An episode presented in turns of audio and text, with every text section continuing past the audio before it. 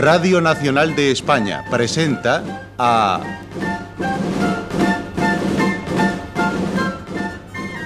José María Rodero en...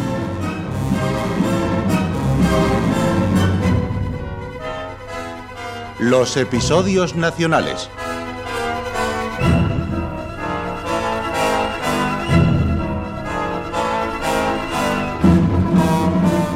De Benito Pérez Galdós, en adaptación de Carlos Muñiz.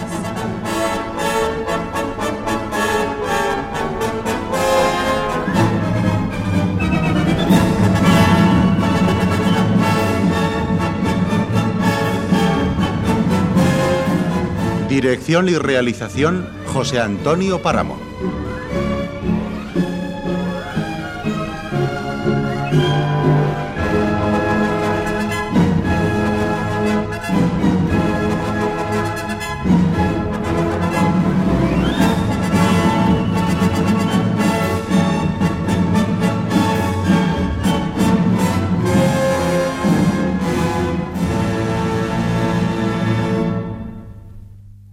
Hoy presentamos Juan Martín el Empecinado, segunda parte.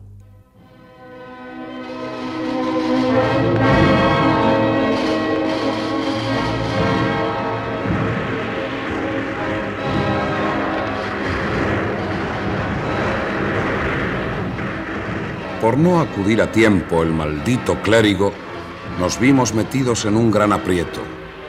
Los lanceros polacos nos dieron tal embestida que si pudimos salvarnos y aun ganar al enemigo, se debió solo a la serenidad admirable de nuestro general, que se decidió a tiempo a tomar la ofensiva, disponiendo sus escasas fuerzas de modo que pareciesen duplicadas. De esto tiene la culpa Mosén Antón. Los polacos no nos han frito porque la suerte estuvo de nuestra parte. Amigo Araceli, vamos a ver a la gente. Acompáñeme.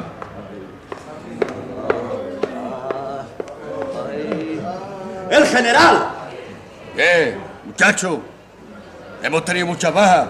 Algunas, mi general. Ya me ve usted. Más de las que quisiéramos. ¿Qué te pasa a ti? Dicen que, que perderé la pierna, señor. Malditos. Ha llegado un emisario de orejitas, general. ¿Qué pasa? ¿Había alguna nueva desgracia? Han levantado el sitio de Borja ante la presencia de una fuerte columna enemiga. Como Mosén Antonio se dio a la naja. Lo esperaba. Tenía que suceder. Si esos dos insensatos abandonan su puesto, todo el plan se viene abajo. Aún podemos intentar, señor. Con mis hombres puedo volver a Borja. Es para eso. Y para eso lo puse yo al mando de dos divisiones. ¿Qué usted, cuervo vos? Estoy viendo cómo la envidia de ese renegado está poniendo en peligro mi ejército. Y ya es demasiado antes, sí, señor. Del empecinado no se ríe nadie. ¿Entramos? Ni se te ocurra, Gabriel. Cuando se pone así, lo mejor es dejarle. ¿Llevaste la carta? ¿Cómo me ordenó? ¿Se la diste a la condesa? Eso ya no pudo ser. Santo cielo. ¿A quién entonces? ¿No la habrás perdido? Hace muy poco eras tú quien llevaba cartas. Mucho has prosperado, muchacho. No, no te enfades. ¿Qué has hecho con ella? ¡Contesta! Se la di a un criado. Me dijo que la condesa no estaba en Madrid.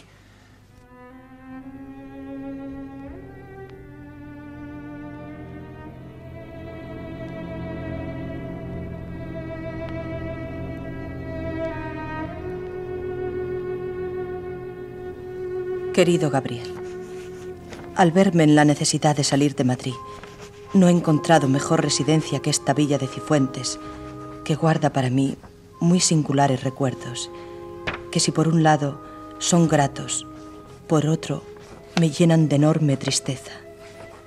En Madrid no puedo estar por razones que te diré de palabra, y aunque pudiera elegir otros lugares donde mi familia tiene posesiones, creo que Dios me ha puesto aquí solo porque tú estás cerca.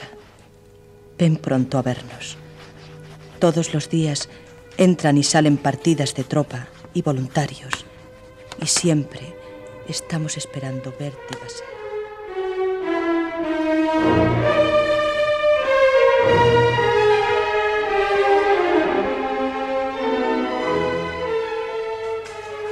¡Eh, muchachos! ¡Paso libre!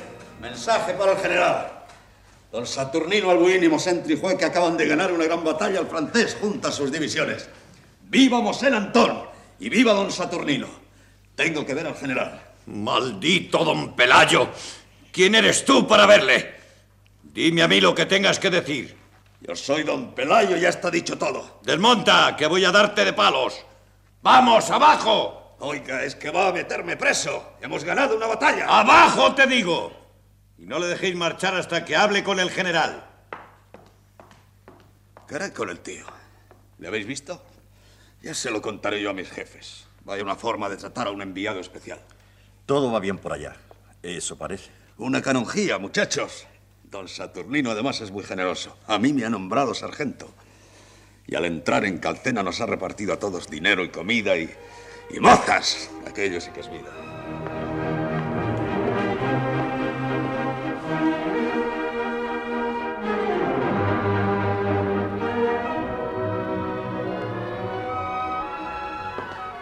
Pues me alegro. Bien lo sabe Dios. Y vaya lo uno por lo otro. Ya suponía yo que esa mano derecha de don Saturnino había de dar algún porrazo bueno por ahí. Pero le han desobedecido y están desprestigiando su nombre entre la tropa. Están desmoralizando el ejército. Pues vamos a Carcena a ver si es verdad, señor Sardina. Le daremos la enhorabuena y le pondremos las peras al cuarto. Merecen el fajín de generales los dos. No lo niego. Yo sé muy bien todas las mañas y habilidades de Mosén Antón, pero también merecen 50 palos cada uno. Pues se lo daremos si hace falta. Ya lo creo que se lo daremos.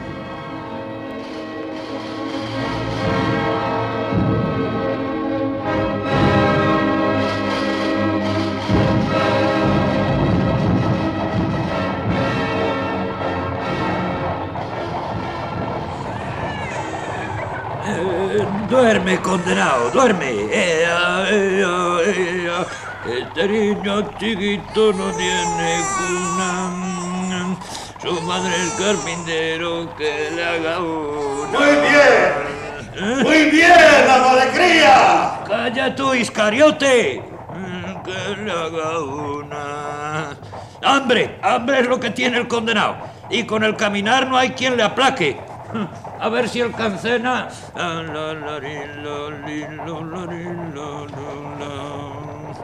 Pero ¿quién va a dar de mamar a un rapaz con todos los dientes? No hay hembra que se atreva y lo comprendo. Abre la boca y da miedo. sopas, sopas y solomillos es lo que tiene que comer. ¿eh? Al llegar a Calcena después de medio día de marcha, advertí que el general era recibido por la tropa con alguna frialdad. ¿Qué pasa? Medio pueblo está ardiendo, señor. El otro medio ha sido saqueado, no eso. La gente, la gente no mira como atemorizada, con odio. Vicente, haga pregonar un bando. El empecinado pondrá su cuartel en el ayuntamiento. Quien tenga algún agravio, que venga a reclamar. A sus órdenes.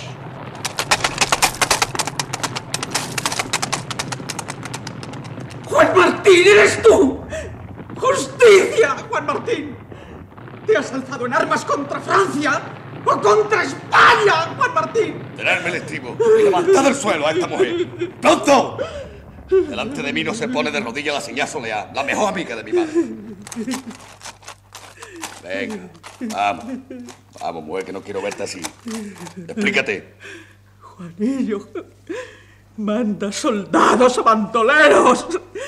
¡Malos rayos del cielo espartan! Ayer nos saquearon los franceses. Esta mañana los tuyos. ¿Qué tigres carniceros son los tuyos? Habla, habla más claro. ¿Qué te han hecho? Yo te conocí guardando los guarros de tu padre, el tío Juan. Te llaman el empecinado porque jugabas en los charcos de pecina de tu pueblo. Y por lo cabezota que eras. Si no haces justicia, iré a ver a tu mujer, doña Catalina Fuente, a decirle que, que eres un asesino. Juanillo, esta mañana han fusilado a mi marido porque no les quiso dar unos pocos duros que teníamos guardados en un pañuelo. ¿Lo oyes, Juan? fusilando más gente! ¡Van a dejar Calcena sin nombre!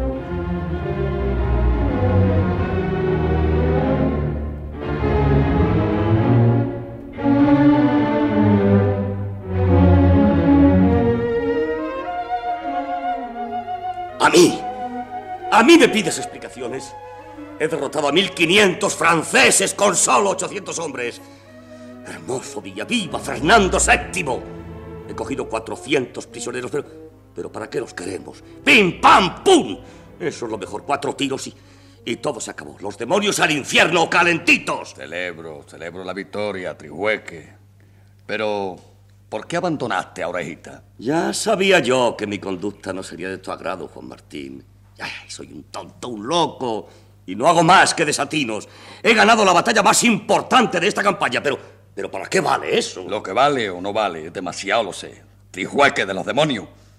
Pero dime, ¿por qué razón abandonaste a Orejita? El sitio de Borja. Óyelo bien, general, con entorchados. Es una solemne tontería. Sitiar a Borja cuando los franceses andan otra vez por Calatayud. Perdone su majestad, el gran empecinado, pero. Pero eso era ridículo. Ridículo. Ridículo mis planes.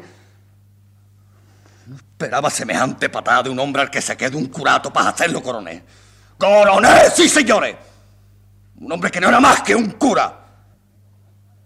Pero de mí no se ría ningún nacido. Y menos un animal de paja y de cebada. Por no decir a bellota. Aquí está mi pecho. Juan Martín, mándame fusilar por haber ganado una batalla sin tu consentimiento. Quítate, quítate de mi vista y no me hagas reír, Mosén Antón. Te fusilaré si me da la gana. Pero, pero ¿por qué has hecho esta carnicería en este pueblo? ¡Contesta! ¿Por qué queman las casas y fusilas a la gente? Dieron raciones a los franceses. ¿Te parece que les demos un premio? Eres una hiena salvaje. Por ti van a aborrecernos en todas partes. La gente me mira con odio en este pueblo.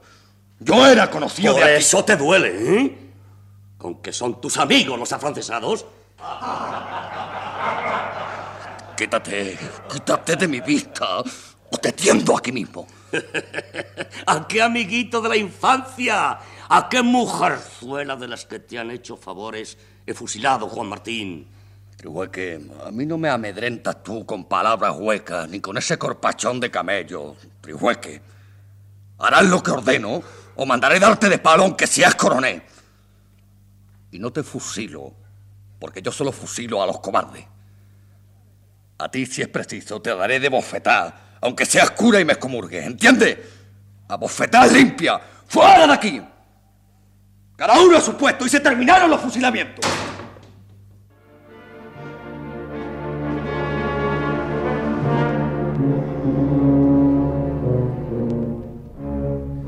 Desde el balcón del ayuntamiento se veía la plaza llena de cadáveres, franceses la mayor parte, pero también españoles. Por todas partes encontrábamos gentes llorosas que nos miraban con espanto y huían al vernos cerca. ¿Echaron el pregón? Hace rato. ¿Terminaron los fusilamientos? Ya no se oyen descargas, señor. Araceli, recorre el pueblo con un piquete de tu confianza y mire si se cumplen mis órdenes. Si ve a alguno de los nuestros borracho o cometiendo cualquier tropelía, lo mandas detener. Sí, mi general.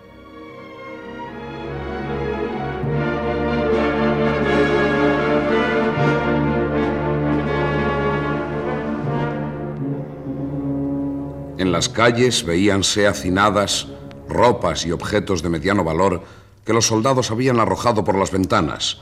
Los cofres, las cajas abiertas, obstruían las puertas. Les voy a poner un vestido al niño de San Antonio que se lo tenga ¡Eh! ¡Sh, ¡Tú! ¡Acércate!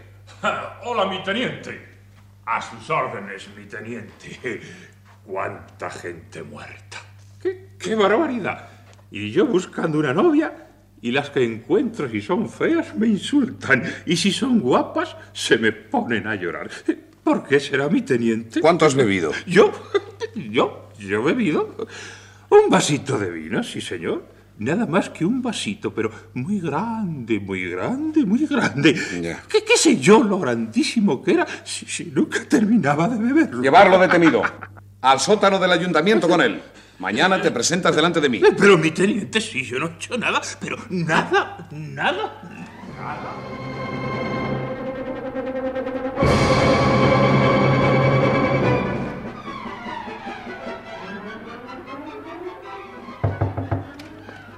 ¿Da su permiso? Adelante.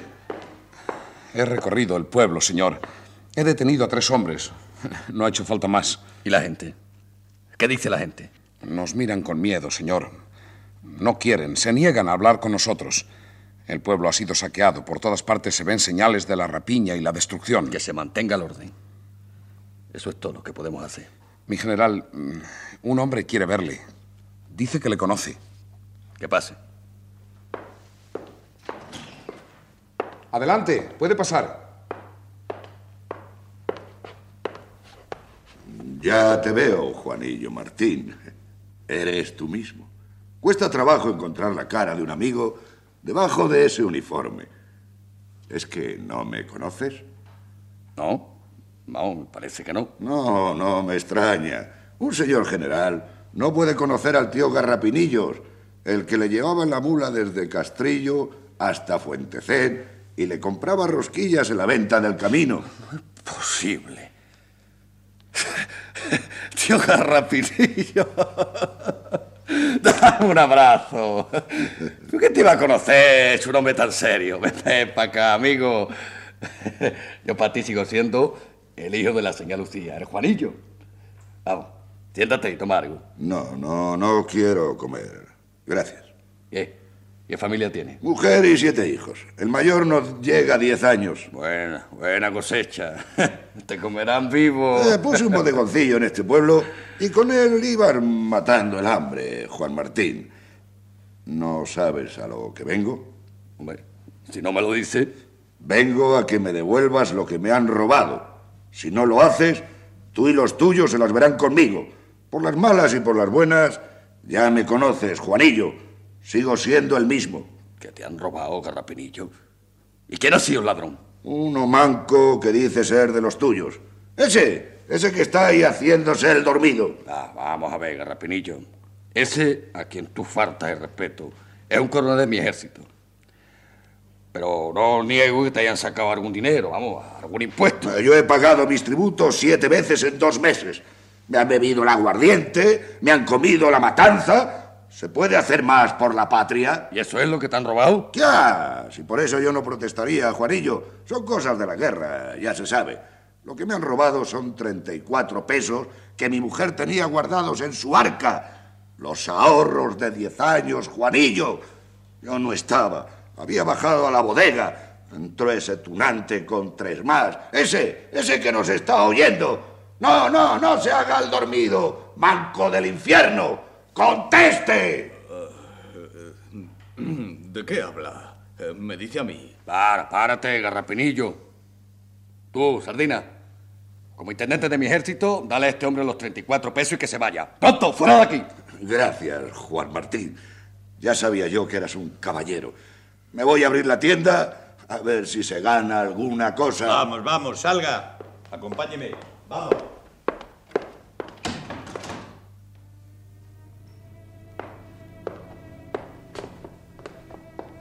Don Saturnino Albuín, adormilado, con los brazos sobre la mesa y abatida la frente sobre ellos, miraba ahora en torno como sin darse aún cuenta de lo que estaba sucediendo. El mirar turbio, el largo bostezo, le daban la apariencia de un perro soñoliento que apenas llegase a comprender el lenguaje humano. Araceli, A sus órdenes. ocúpate de que entreguen a la Junta lo que se ha recogido en Carcena. Atenderé todas las peticiones. Habla con los sargentos, con los oficiales, con todo el mundo. Y pena de muerte al que no se comporte como es debido. ¿De, de qué estás hablando? De ti, manco. ¡Despierta de una vez! Si yo llego a descuidarme y no tomo las primeras casas. El dinero, manco. ¡Venga! Venga el dinero antes de que me enfade. ¿Pero qué dinero? No sé de qué me hablas. Pues está bien claro. ¿Hablo en cristiano o en qué? El dinero.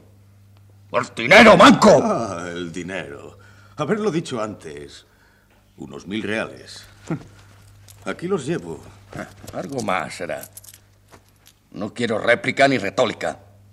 Eh, venga, vomitan los cuartos y tengamos la fiesta en paz. Se me deben 18 pagas y no tengo calzones. Se acabó la conversación. Y de las pagas ya hablaremos. Acuérdate de cuando me contestaste de un cocorrón, te hice rodar por suelo como un novillo. No dices a ese oficial que vas a fusilar a los que no lo devuelvan. Eso he dicho. Pues empieza por mí, ¡ea! Fusila al manco. Porque no me da la gana de darte el dinero que me pides y que efectivamente tengo. ¿Qué? Volvemos a la broma de Mosén Antón, ¿no? Me estoy hartando, Arbuín.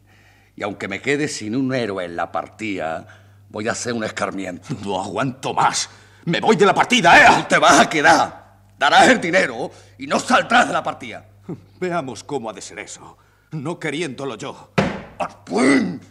¡Arbuín, eso no te lo aguanto! ¡Soldados! ¡Muchachos, a mí! ¡A mí! ¡Subid pronto! ¡Quieren asesinar a vuestro manco! ¡Socorro!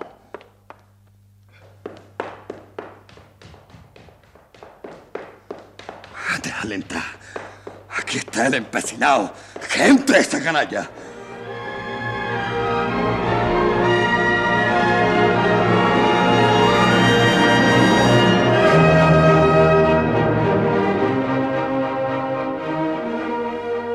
No sé cuántos eran ni cómo salimos con vida de aquel trance. Don Saturnino Albuín, el manco, era muy querido de sus tropas. Tenía una especie de guardia negra compuesta por los más salvajes, feroces y bárbaros hombres de aquel ejército. Que le hagan devolver dinero. Que los vayan diezmando. Ahora mismo. Que fusilen al primero. ¿Y a mí no? ¿Me oyes, Cruo? Hay que fusilar a esa canalla. El tuerto el primero, que es el peor de todo. Esos tres. Esos tres que se escapan por ahí también. También sacaron el sable en contra mía. ¡Echadle mano! Todos en fila. Y tú también, Mosca Verde. ¿Y a mí cuándo me fusilan? Vamos de una vez. Que me formen el cuadro. El manco no ha temido jamás a la muerte. Tú te callas. Venga. Cruo, empieza tu trabajo. Uno, dos, tres, cuatro, cinco, seis, siete, ocho, nueve, diez. ¡Tú! ¡Adelante! El señor Buin no será arcabuceado por la espalda. Se le apuntará al pecho. Él mismo mandará el piquete. Pues venga, Rediez. Concluyamos. Cuando yo lo ordene. Están terminando con lo mejor de mi gente.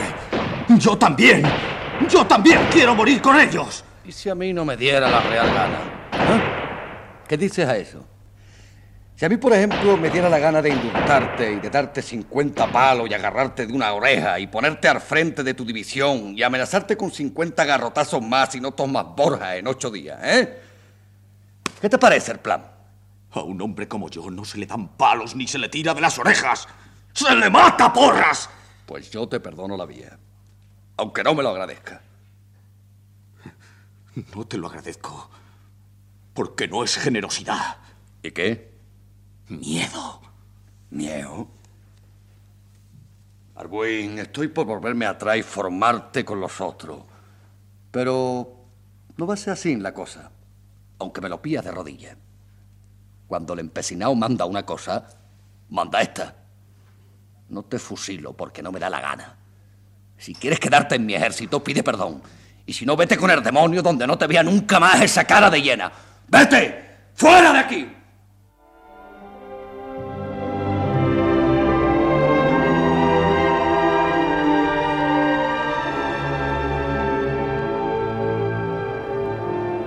Luego que Albuín se marchó, advertimos en el general un desasosiego, una alteración muy notoria. Se sentaba, se levantaba, se movía de un lado para otro, pestañeaba con viveza y hasta creímos ver, Santurrias y yo, cierta humedad en sus ojos. Me voy quedando sin amigo. Tú te empeñas en hacer un ejército regular de lo que no es más que una partida grande, muy grande. No hay ejemplo de un general que antes haya sido bandolero o contrabandista.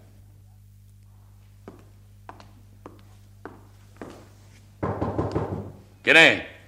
Un recado para el teniente Araceli. Sal, Araceli. Una carta, Gabrielillo. Carta de la condesa. Querido amigo, estoy llena de tristeza. Una gran desgracia me amenaza sin duda. Sospecharás tal vez las razones que me movieron para salir de Madrid, pero no las sabes todas. Estoy vigilada sin cesar por un hombre que me odia y que tiene hoy en su mano poderosos medios contra mí. Mi vida en la corte ha sido un suplicio. Ese hombre, que ya sabes quién es, se ha ganado la confianza del rey José. Ahora los franceses han entrado en Cifuentes y aunque se han comportado con nosotras con gran hidalguía, por ello sé que está aquí. No se ha atrevido a entrar en nuestra casa, pero por las preguntas que ha hecho a individuos de mi servidumbre, comprendo que algo está tramando contra mí.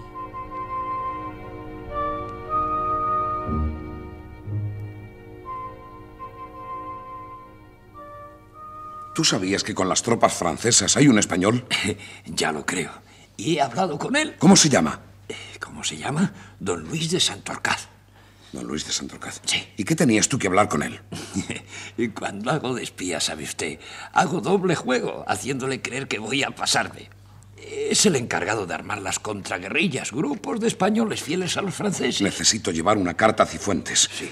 Pero si puede ser, iré yo mismo. Yo mismo. Sí.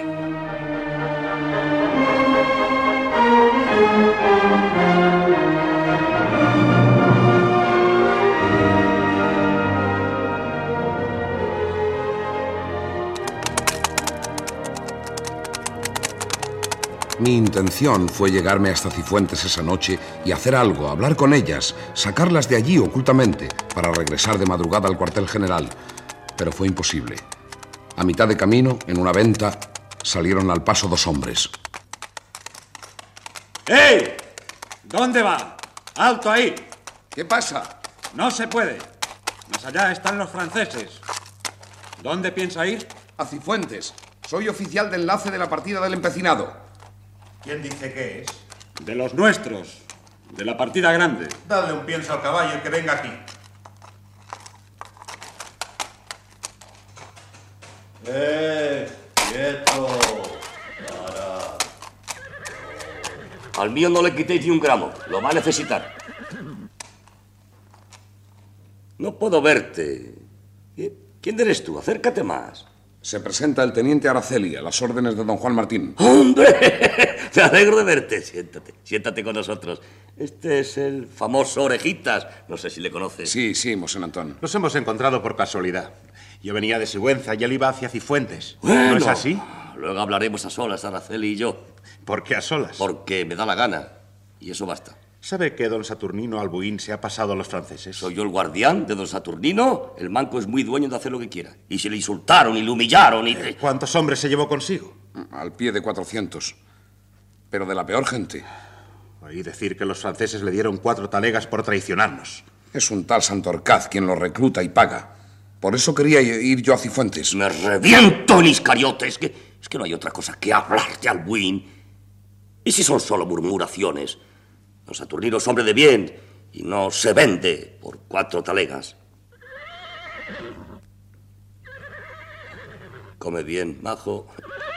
Rumia bien los granitos, que la jornada va a ser larga. ¿Hasta dónde?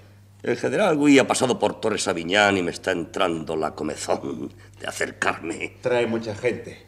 Ni usted y yo juntos podríamos con él. Señor Orejitas, usted hará lo que le convenga o lo que su miedo le dicte. Yo voy en busca de Will.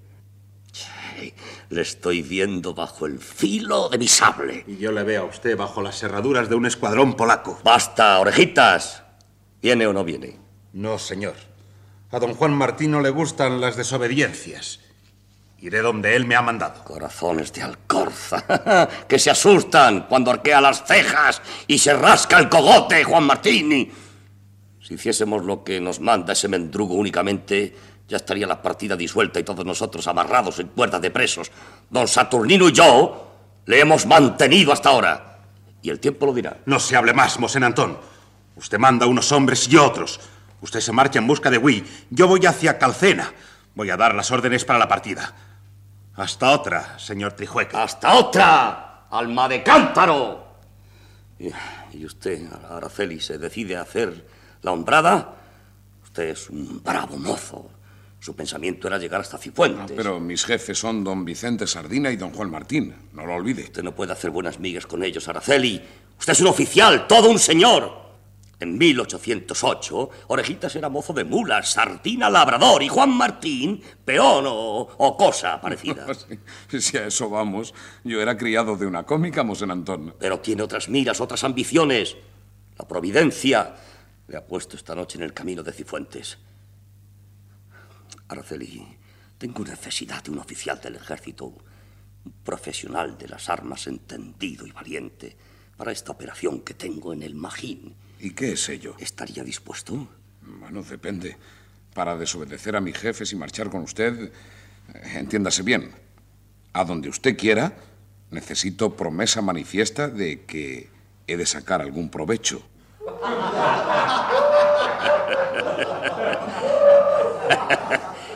Ya veo que también usted es de los descontentos. Vaya, vaya. Con qué promesa manifiesta. No sabe nada el oficial. Bueno, no, no están los tiempos para heroísmos gratuitos. Le entiendo, le entiendo. Ay, un oficial de tanto mérito debería estar mandando una columna, por lo menos. Con Juan Martín no se sale de la medianía. Venga usted conmigo, Arceli. Venga conmigo y no le pesará.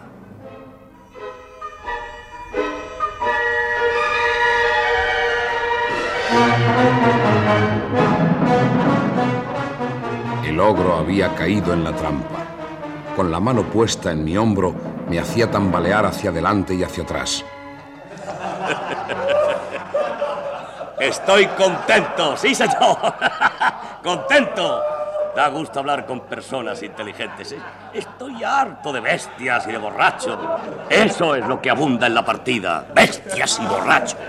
Yo he sido siempre un gran admirador del gran Trijueque y nunca he creído las inculpaciones de los que le quieren desacreditar. Bien dicho, sí, señor. ¿Sabe lo que vamos a hacer? No quiero que ese borracho de orejitas se entere de que usted se viene conmigo. Por ese barranco que se ve a espaldas de la venta, pienso pasar al Valle de Peregrina. ¿Ve usted aquella casa arruinada que hay allá abajo? Apenas se distingue. No tiene más que seguir el curso del arroyo. Dará con ella enseguida. Yo le espero allí.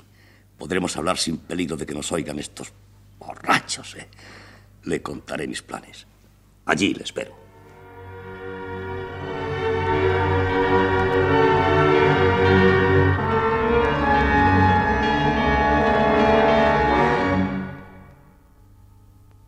La figura contrahecha de Mosén Antón se perdió en las sombras. No sé por qué me acordé en aquel momento de Judas Iscariote, caminando en la noche por el huerto de los olivos. Tal como estaban las cosas, dejé mi marcha hasta Cifuentes.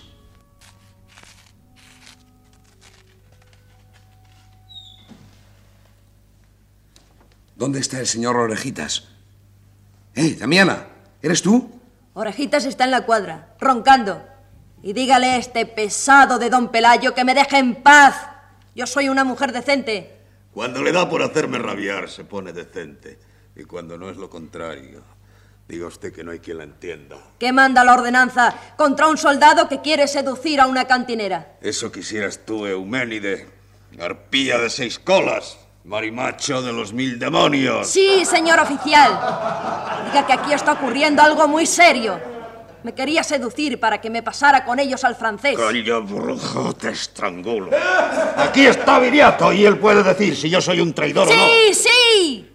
Estos endinos todos son traidores como don Saturnino y se pasan a los franceses. ¿Quiere ver por dónde? Por allá. Mire, allá vamos Sen Antón ahora. Voy a despertar a Orejitas. Orejitas, Vamos, despierte. Despierte de una vez, que cuando termine de dormir la mona, media partida se le habrá pasado al francés. ¿Qué, qué pasa? ¿Qué dices? Estás loca. Te van a matar como sea una mentira. Sé lo que digo. Anoche hablaron de esto más de tres horas, creyendo que yo iba a callarlo. Tunantes. Se piensan que porque soy mujer y me dejo a veces, se piensan que por eso... Oye usted, Araceli, ¿sabía algo de esto? Es cierto. Por desgracia es cierto. ¿Eh?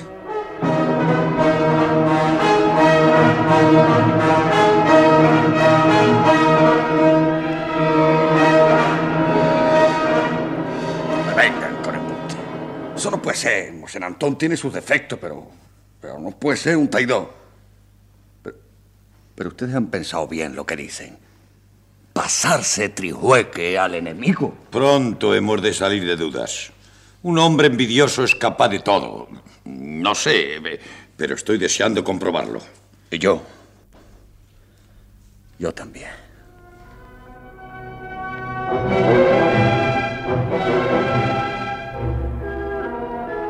Junto a la ventana de su alojamiento, don Juan Martín se disponía a afeitarse. Tenía en la mano derecha la navaja y la cara cubierta de jabón. Lanzó un suspiro y alzó el brazo como quien se va a degollar. Sardina, ¿le parece a usted que salgamos esta noche en busca de esa canalla? Mala noche es. La nieve cae con gana y ha cubierto los senderos. No vale más que esperemos a mañana. No, no puedo esperar. En esta o me dejo matar o los caso al primer envite. El pellejo de Arbuín y de Trijueque me parecerán poco para componer mis tambores rotos. Maldito sea. Un lobo de esos montes más lea. Tenga cuidado, general. Se está haciendo sangre. ¡Calle, calle, orejita! Usted lo dejó escapar, por borracho. Que me valen la fama, la buena suerte, el buen nombre si me traicionan los amigos y me venden los que más favorecí. Marcha. ¡En marcha, señor Sardina! ¡En marcha! ¿Pero a dónde vamos? ¡Al demonio! Pero también usted se me encabrita. Es que necesito decirlo otra vez. ¿eh? Busca de ese granuja.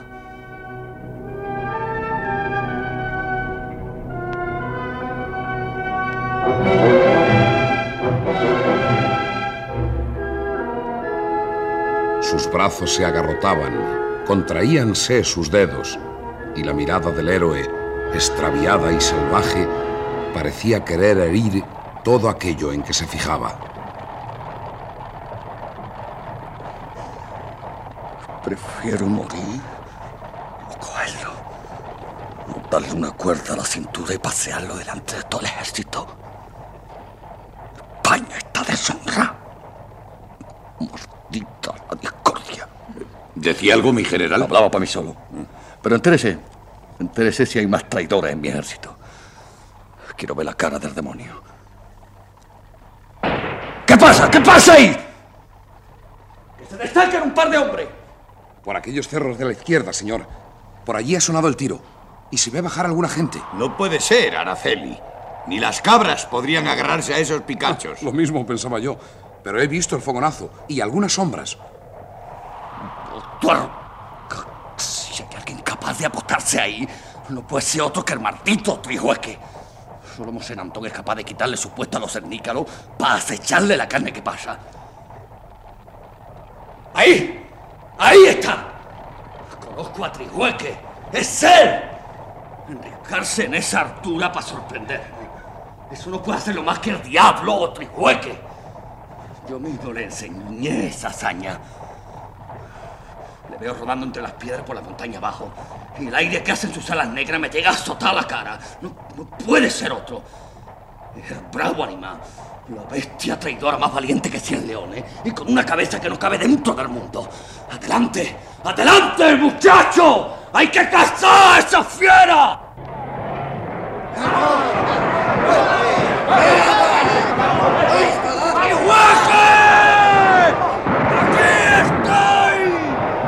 ¡Espero! ¡Ven a matarme! ¡Espero! ¡Trijueque! ven! ¿Qué son? ¡Españoles! ¡Los franceses! ¡Son españoles! ¡Tierra por la espalda y por atrás! ¡También por el otro lado! ¡Estamos cogidos! ¡Es Luis! ¡Y también! ¡Los traidores! ¡Vale, por ello! El caballo del general cayó gravemente herido. Yo tuve tiempo de dejarle el mío. Me miró un instante. Tenía la cara ensangrentada y le temblaba la voz. ¿Te das cuenta, Araceli? Estamos haciendo nosotros el papel que han hecho siempre los franceses en esta clase de guerra. Y ellos hacen el mío. ¿Cuánta gente hemos perdido?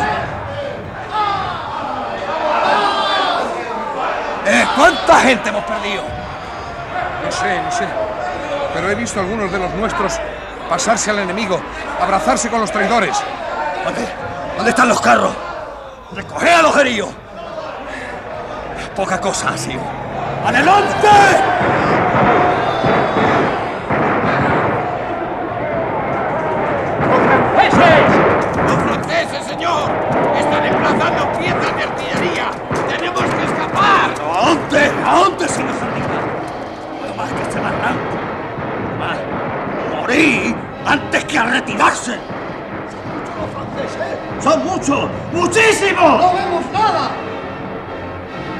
Avanzada francesa embistió a nuestro ejército.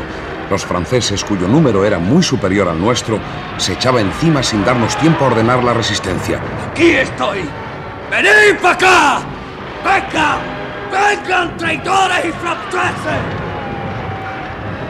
Al fin, de entre la masa de enemigos, destacóse un jinete siniestro que al galopar y abrírsele el manteo daba la impresión de un enorme cuervo que echase a volar. ¡Ahí está! ¡Ah! ¡No le dejéis escapar! ¡Ven! ¡Ven a cogerme! ¡Trijueque, animá! ¡Espera! ¡Ua! Recuerdo cómo se precipitó por el barranco abajo y resbalando por la nieve se hundió en aquel abismo cuyo fondo ocultaba la oscuridad de la noche. Después, una carrera desenfrenada, unos cascos de caballo que me perseguían. Miré hacia atrás y vi algunos caballos que venían hacia mí. Apreté el paso y vi sobre la nieve un bulto del que salían unas manecitas.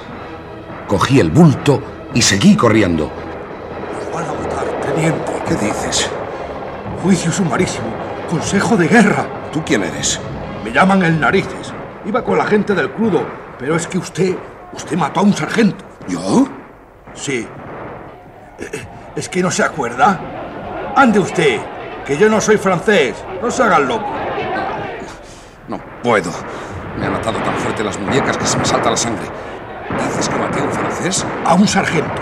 Estaba usted recogiendo al empecinadillo, que estaba en el suelo, llorando. Sabe Dios que habrá sido del Santurrias. Y si nos vinieron encima, qué rápido es usted. Si salimos de esta, se viene usted conmigo. Yo hago diligencias y arrieros en Aracena. ¿Sabe usted? ¿Cómo le maté? Como un rayo. Le hundió el machete hasta el puño. No dijo ni ay.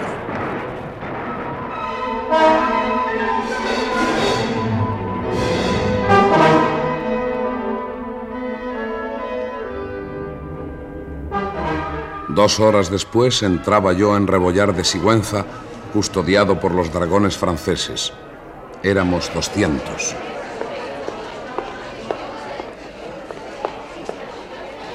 Teniente, écoutez. La France n'a pas l'habitude de tuer tous les prisonniers. Mais vous êtes un cas spécial. Le sergent de Clos est mort. Vous l'avez tué. Vous serez mort. Est-ce que vous comprenez les Français Sí. Nos vais a matar. ¿Que nos van a matar? Sí. Ya se lo decía yo. Allons-y, vite, vite. Recogí, como me ordenaban, al niño dormido, al que no sé por qué extraña razón consideraban mío, y conducido por el oficial rubio y gigantesco, subí hasta una especie de calabozo habilitado en el ayuntamiento, acaso la cárcel de la villa. Entrez. Cela sera votre dernière chambre. ¿Qué pueblo es este? Rebollar de Sigüenza. ¿Usted habla castellano? ¿Es suyo este niño? No. Es muy lindo. Yo tengo un igual. Rubio, gordito. Pobre niño. Esta madrugada, cuando os trajeron aquí, le dejasteis en el suelo. Estaba helado. Yo le arropé y le di un poco de leche. Sois inhumanos, sí. Cuando os hayan arcabuceado, cogeré al Petit y lo llevaré conmigo. Me quedaré con él. ¿Me habéis oído? Le enseñaré a que me llame papá. ¿Está usted llorando? Par ça. Pardon. Je me souviens de mon petit-fils, Claude. Il est encore dans le village. Mi pueblo es Arnay-le-Duc, en Borgoña. Un joli peuple. Et mon enfant tendrá ahora dos años. Comme cet enfant. ¿Es usted casado? Sí. Mais dans la dernière levée, l'empereur venait d'ordonner l'appel au marié pour lui mettre dans les maudites guerres. Merde. Merde toujours. Oh, pauvre petit. Ange. Se duerme otra vez. Pero usted no escapará. Imposible s'évader. ¿Entendu? N'essayez pas d'échapper. No me obliguéis a haceros daño. ¿Cuándo me matarán? Demain matin. La madrugada, como se dice aquí. Et toi, mon petit. Bientôt tu seras mon fils.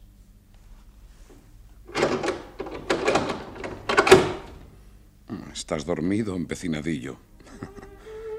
ya te veo. Tú no te enteras de nada. Tienes suerte. Así se defiende tu naturaleza. Inés, te acordarás de mí. Cuando muera, cuando pasen los años, cuando tú estés casada con otro hombre, te acordarás de mí. Al principio no querrás creerlo, llorarás, llorarás y dejarás que pase el tiempo. Pero luego te acordarás de mí. Te acordarás, Inés.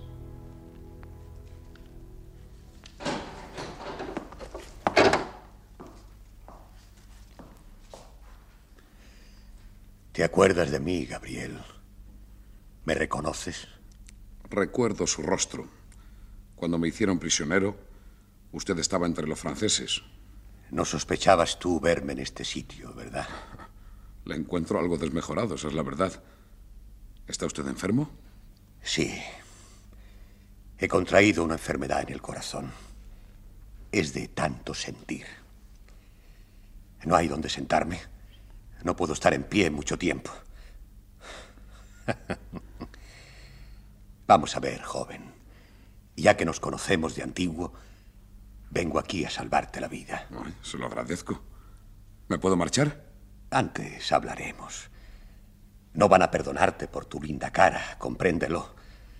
Mataste al sargento Diclos y están furiosos. Y ya te hubieran fusilado de no ser por mí.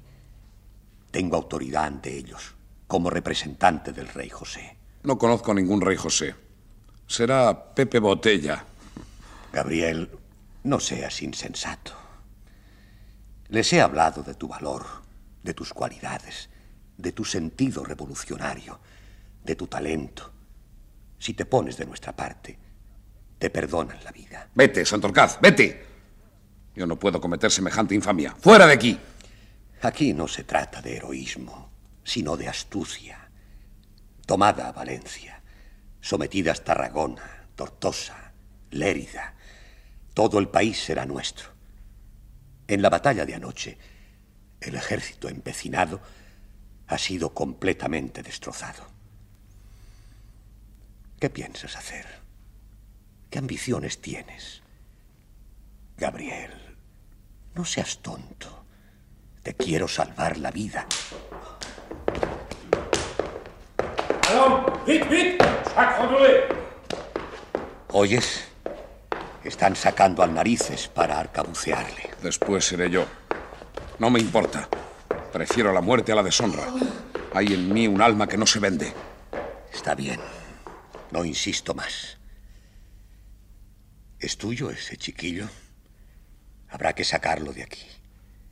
Ya que no quieres vivir, voy a decirle al comandante tu resolución. Ya no te veré más, porque parto dentro de una hora para Cifuentes. ¿Por qué me miras así? Por nada. Puedo llevarles tus recuerdos, incluso una carta, a ciertas personas que no te quieren mal y que están allí. No tengo ningún recado que mandar. Ahí lo tienes. El narices ha dejado de existir. Es lástima que no te despidas de ellas. Es lástima, porque según oí, madre e hija te aprecian mucho. Lo sé. Les enviaría una carta, pero no con usted. Haces mal. No soy tan malo como te imaginas. Señor don Luis, hágame usted el favor de dejarme solo. En todo caso, Gabriel, si soy como soy, algo podría decir en mi descargo la condesa Amarán. Si la vuelves a nombrar miserable, te rompo el alma. Eres muy niño todavía, Gabriel. Tú la ves ahora caída, envejecida, acosada y maltratada por la sociedad.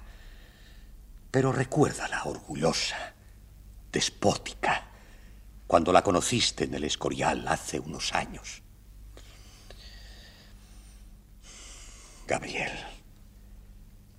yo la quise, la he querido y la quiero todavía.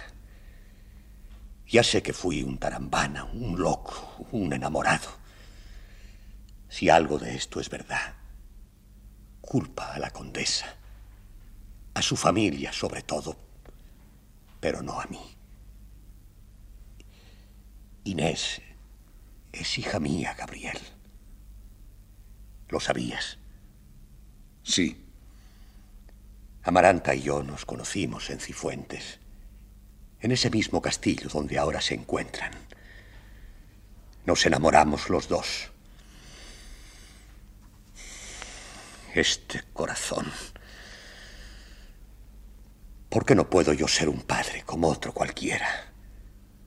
Tenerla a mi lado, abrazarla, mirarla cuando esté dormida. ¿Por qué yo no? Cuando supieron que estaba encinta, me cerraron las puertas. La rodearon de silencio y de odio. Llegaron a insultarme. Me denunciaron por fin a la policía por revolucionario y tuve que escapar a Francia. Cuando nació la niña, la enviaron con una mujer pobre y ya no supe más de ella. Los viejos criados del castillo de Cifuentes son los únicos que saben la verdad. Cuando volví a España, la busqué. Quise verla. Y toda la familia lo impidió de nuevo. Parece que soy yo el que va a morirse. El que viene a confesar. Perdona todas estas confidencias. Estoy llorando, ¿sabes? Y no me gusta mostrarme débil ante nadie. Ya le entiendo. Ahora va a vengarse, ¿no es eso? Algo así. He aguardado muchos años. Cifuentes está ocupado por los franceses. Ellas están presas. ¿Presas? La condesa se ha puesto bajo la protección del general Verdier. Él no permitirá que nadie la ofenda. Dios bendiga a ese buen caballero. Pero yo soy más listo que Verdier. Y traigo ciertas órdenes. ¿Aceptas lo que te he propuesto, Gabriel? Los hombres como yo no son traidores. Márchese. Lo siento. Las leyes de la guerra son así. El general Beliar ha dado órdenes terribles contra la chusma de las partidas. Dame la mano, Gabriel. Gracias. Este hombre empedernido no siente indiferencia ante tu triste suerte. Adiós. No me das ningún recado. Lo siento, Gabriel. Adiós.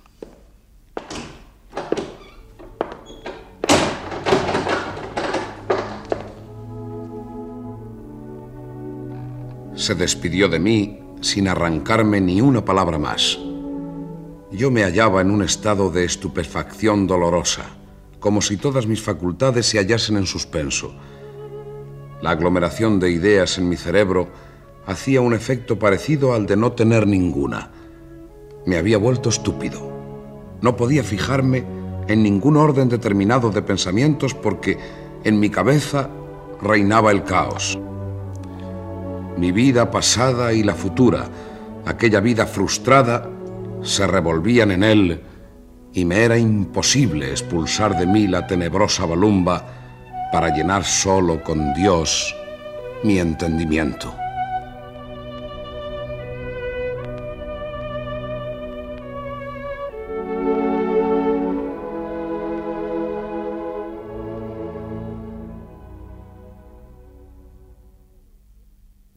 ¿Han escuchado ustedes? Episodios nacionales. El empecinado, segunda parte. Ha sido interpretado por José María Rodero en Gabriel Araceli, María Masip en Amaranta, Juan Diego en El Empecinado, José María Escuer en Mosén Antón, Pedro Simpson en Santorcaz y la compañía de actores de Radio Nacional de España. Efectos especiales, Bernardo Mingo y Cristiana Mitch. Montajes musicales, Gonzalo Corella. Control y registro de sonido, José Fernando González. Dirección y realización, José Antonio Páramo.